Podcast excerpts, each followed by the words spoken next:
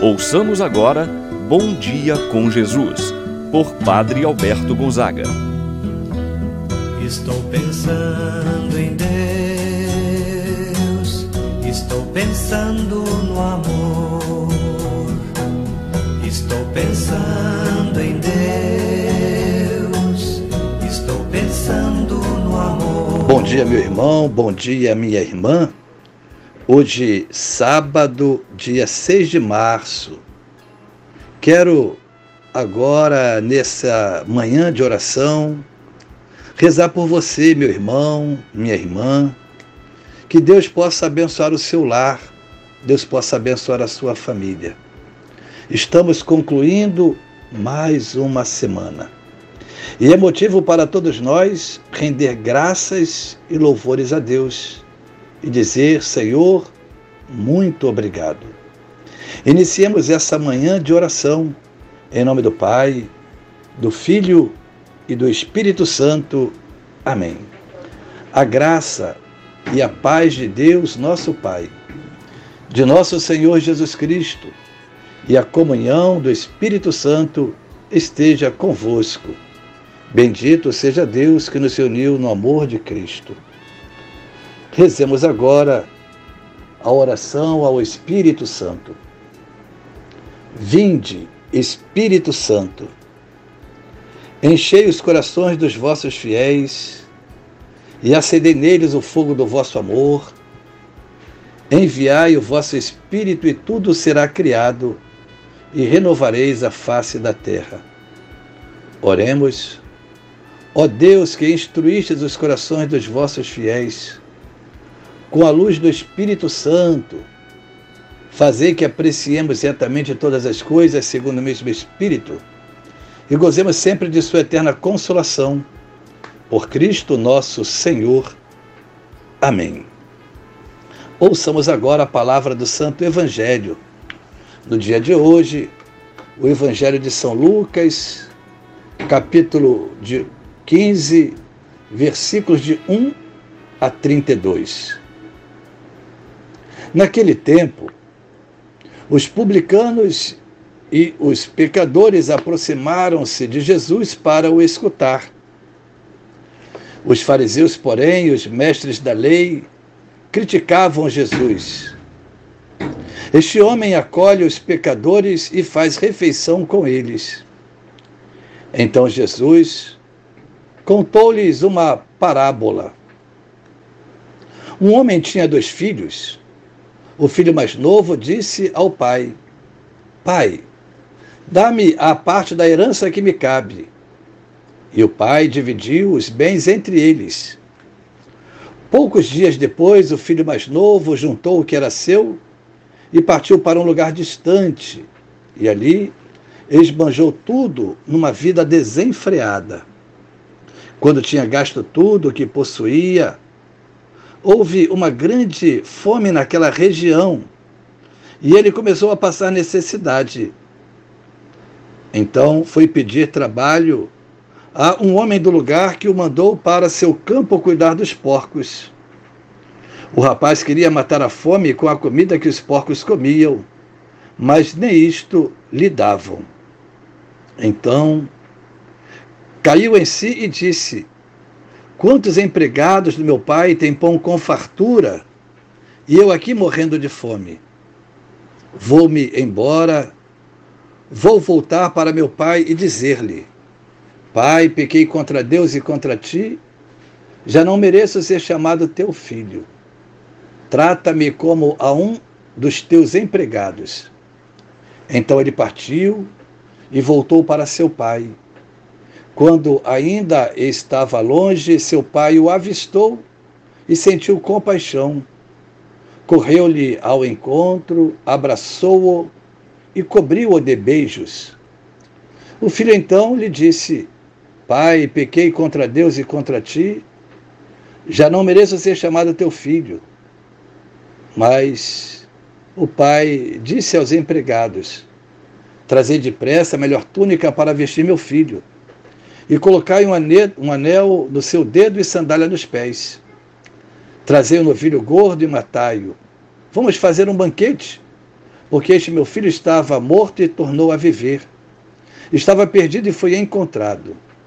E começaram a festa. O filho mais velho estava no campo.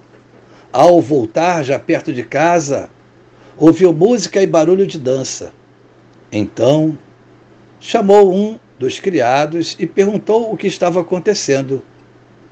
O criado respondeu: É teu irmão que voltou. Teu pai matou o novilho gordo porque o recuperou com saúde. Mas ele ficou com raiva e não queria entrar. O pai saindo insistia com ele. Ele, porém, re respondeu ao pai: Eu trabalho para ti há tantos anos. Jamais desobedeci a qualquer ordem tua. E tu nunca me deste um cabrito para eu festejar com meus amigos. Quando esse teu filho, que esbanjou teus bens com prostitutas, matas para ele o novilho cevado. Então o pai lhe disse: Filho, tu estás sempre comigo, e tudo que é meu é teu. Mas era preciso festejar e alegrar-nos, porque este teu irmão estava morto e tornou a viver. Estava perdido e foi encontrado. Palavra da salvação. Glória a vós, Senhor. Meu irmão, minha irmã, temos hoje a parábola do filho pródigo. Esta parábola é um convite à reconciliação, um caminho da volta, da transformação, o caminho do perdão e da misericórdia somos chamados a voltar à casa do Pai. Neste, quero destacar o versículo 20 do texto sagrado de hoje, do capítulo 15 de São Lucas, que vai nortear a nossa reflexão. Estava ainda longe quando seu pai o viu Aí é que está o ponto central do que eu desejo meditar com você, meu irmão, minha irmã. Não é o arrependimento, não é tudo de errado o que o filho pródigo fez? Não. Hoje eu quero mostrar um outro caminho. Vamos tentar entender a situação do pai. Aqui diz no versículo 20 que estava ainda longe quando seu pai o viu. O que você consegue entender? Não foi ele quem viu o pai, o pai o viu. E movido de compaixão, o pai corre ao encontro de seu filho. O pai beija, abraça. Se o pai viu primeiro, o que a gente pode imaginar? que o pai estava esperando. Sim, o pai estava esperando, porque o pai sempre espera pelos seus filhos. O pai sabia que o filho ia se decepcionar. O pai tinha uma experiência de vida. O rapaz, ele se preparou, tentou se ajeitar, diante do momento em que passou a necessidade. Desejava ele comer a comida que os porcos comiam, mas nem isso ele tinha direito. Ele meditou: meu pai é muito bom. Meu pai trata os empregados com dignidade. Tem pão com fartura. Então ele se preparou e começou a refletir e disse: eu vou voltar ao meu pai e dizer: Pai, pequei contra o céu e contra ti, já não sou digno de ser chamado teu filho. E foi ao encontro de seu pai. Certamente, à beira do caminho, ia meditando, dizendo: Pai, pequei contra o céu e contra ti, já não mereço ser chamado seu filho. Estando ainda longe, o versículo 20 vai dizer: que o pai o avistou. O coração do pai estava dolorido demais. O coração daquele pai estava machucado demais. O filho tinha sofrido? Sim, claro, mas não como o pai. O pai estava à porta esperando. O pai sabia que mais cedo ou mais tarde o filho ia voltar. Ele vai se decepcionar, ele vai se ferir. O pai conhecia o mundo, tinha experiência. Meu irmão, minha irmã, hoje eu quero falar para você que está também muito tempo afastado de Jesus. Você que há muito tempo está longe de Deus. Jesus hoje está olhando para você.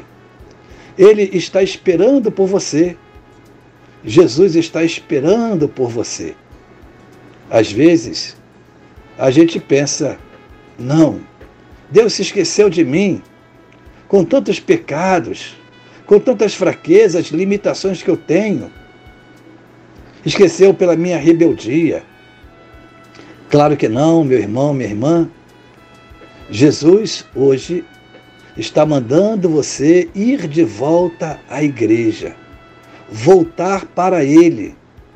Ele está olhando para você e dizendo: Meu filho, como eu espero por você. A situação vivida pelo filho doeu, doeu, doeu muito mais no coração do pai do que no coração do filho.